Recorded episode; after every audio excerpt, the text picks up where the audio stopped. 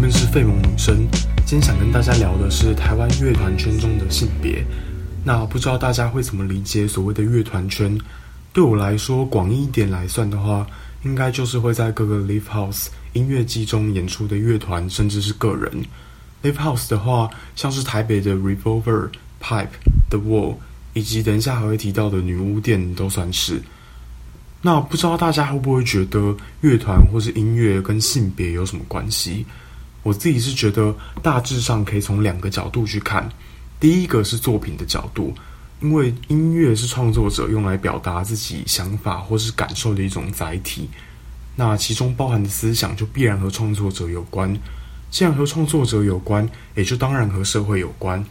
因为创作者是活在这个社会中的，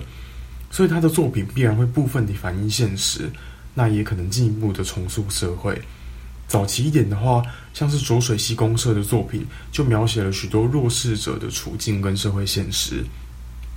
近期一点的话，比较广为人知的灭火器，有许多作品是利用政治题材去发挥的。那既然这些乐团的作品能够和社会产生联系，那也就一定有许多作品能够拿来讨论性别议题。我这边想大概举几个我看过的例子。第一个是现在应该已经不会在刚刚提及的展演空间演出的茄子蛋，但他们早期就有一首歌叫做《把你的女朋友送给我好不好》，而在这首歌的官方 MV 中，它的英文歌名却是叫做《I Wanna Fuck Your Girlfriend》。在影片底下就引发了一些讨论跟争议。那他们在留言也有解释说，其实这首歌是有故事的。就是他们的一名男性朋友 A 之前想追一个漂亮的女生，有另一名男性友人 B 呢答应要帮忙 A，结果最后那名女性反而被 B 追走，所以他们想帮忙朋友 A 出一口气，于是写了这首歌，并且道歉说如果造成你的不舒服，真的很抱歉。但我听了解释原因之后，反而觉得更莫名，因为一来是我看完这个故事的第一个反应是。如果女生选择 B，那不就代表他们两个人比较适合吗？为什么你们觉得这个故事中好像就只有男性追女性，女性只是被动的、不能选择的，就是好像没有能动性一样？二来是，就算你们真的觉得男性 B 有错好了，那为什么出气的方式会包含把歌名叫做 "I wanna fuck your girlfriend"？因为如果这么做。那感觉就像是你们把女性当做是男性的附属品，借由羞辱这名女性的方式间接报复她。反正我觉得这个解释跟道歉对我来说没有太大的说服力。那第二个例子是在《厌世少年》这个乐团的《青春校园恋爱物语》这张专辑里面，有出现了“臭鲍鱼”这种贬低女性的指涉，也有“小姐，你的胸部好丰盛啊”。前方的辣妹屁股翘又圆，这种充满男性凝视的字句。关于这部分，我也有听说身边的朋友他们觉得不能接受，所以这些歌就没有继续听。这样子。最后一个例子是有一个乐团叫做老破麻，那他们在同名歌曲中写下：“毕竟生活本身就像是被强暴，打娘胎出生就注定躲不了，学着享受吧，就像是老破麻。”这段话其实我是刚去找的，因为本来没有接触他们的作品这样子。因为原本光是看到团名就不会很想听他们的音乐。那刚看完这段歌词，其实觉得的确是有点糟糕。因为虽然后面歌词有写到一起当老婆嘛，我们是老婆嘛，看起来像是在自嘲。但是首先，他们乐团六个人有五个人是生理男。然后使用这种针对女性的贬低词汇，再来是强暴躲不了就学着享受的这种话，真的真的是蛮蛮不行的。就像是我们绝对不会去问性暴力的受害者他们爽不爽，有没有享受到这种话，因为这对他们来说就是一种伤害啊。总之，从上述的例子可以看到，从作品歌词的角度，的确能看出乐团圈中的性别。也就是他们的音乐中所反映的性别，包含对女性的态度、对性别议题的了解与敏感度等等。那第二个可以讨论乐团跟性别关系的方式，是去看表演时的现场互动氛围模式。在乐团演出中，对表演者、对于听众来说，性别到底影响了什么？在这之中，有什么性别的问题可以去讨论吗？在探讨艺术、音乐等文化领域的新火水杂志中，他们在去年就有刊登了一篇文章，标题是这样子的：“服务艺男的美学，你听腻了吗？”关于独立音乐圈是否尊重女性的讨论，里面提到了。随着性别意识的提升，越来越多人开始注意到，独立音乐圈是个很异男的圈子。毕竟，长久以来在这个圈子活跃、留下各种美学和游戏规则的，大部分都是异性恋男性。以及另一段，来自地下的独立音乐，不是只有积极正向的一面，也有倾泻负面情绪的树洞。只是目前来宣泄的，通常都是异男。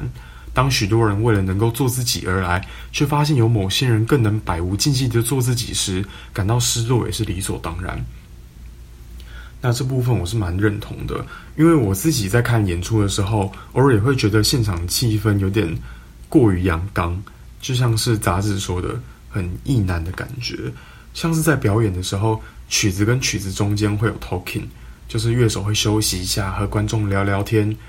有时候就会听到他们在谈论一些所谓的妹子，然后底下还会伴随着那种喝彩声，或是演奏的时候偶尔会有冲撞，就是冲撞是一种乐团文化，台下的观众会随着音乐进行幅度比较大的、有节奏的激烈的肢体碰撞，这个我个人其实是蛮喜欢的。但是有朋友就是个头比较小，他对他来说这就比较危险，因为很容易被撞倒、被绊倒之类的。然后我后来想了一下，也觉得这好像的确是一个对生理女比较不利的互动方式。那表演时的现场气氛呢，其实也是跟乐团的作品息息相关的。就是特定的作品风格或倾向，就会吸引到特定个性或立场的人。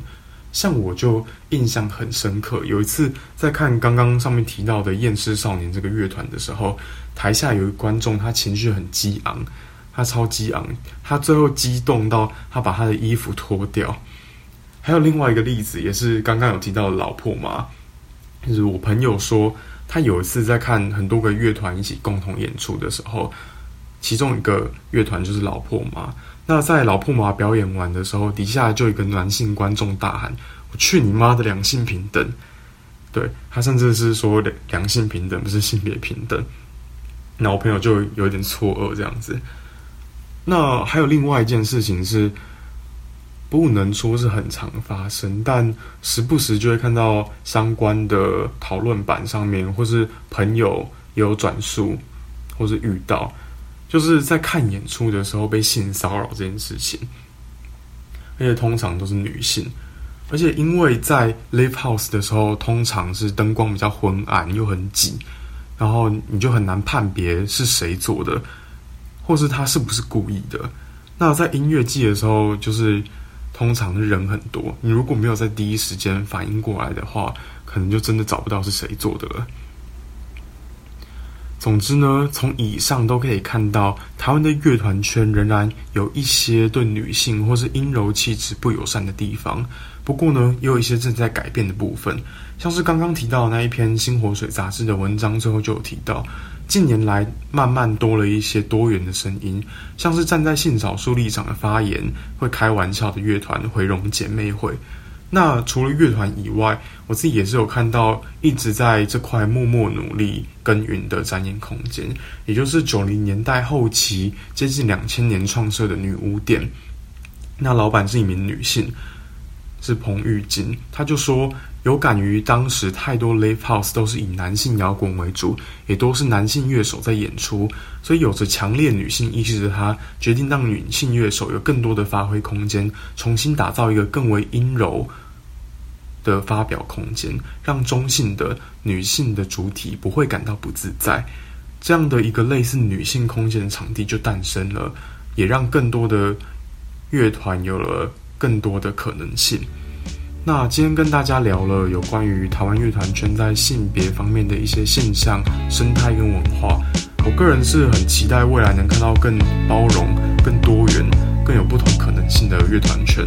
那希望大家都能够舒服自在、开心地享受音乐。谢谢大家。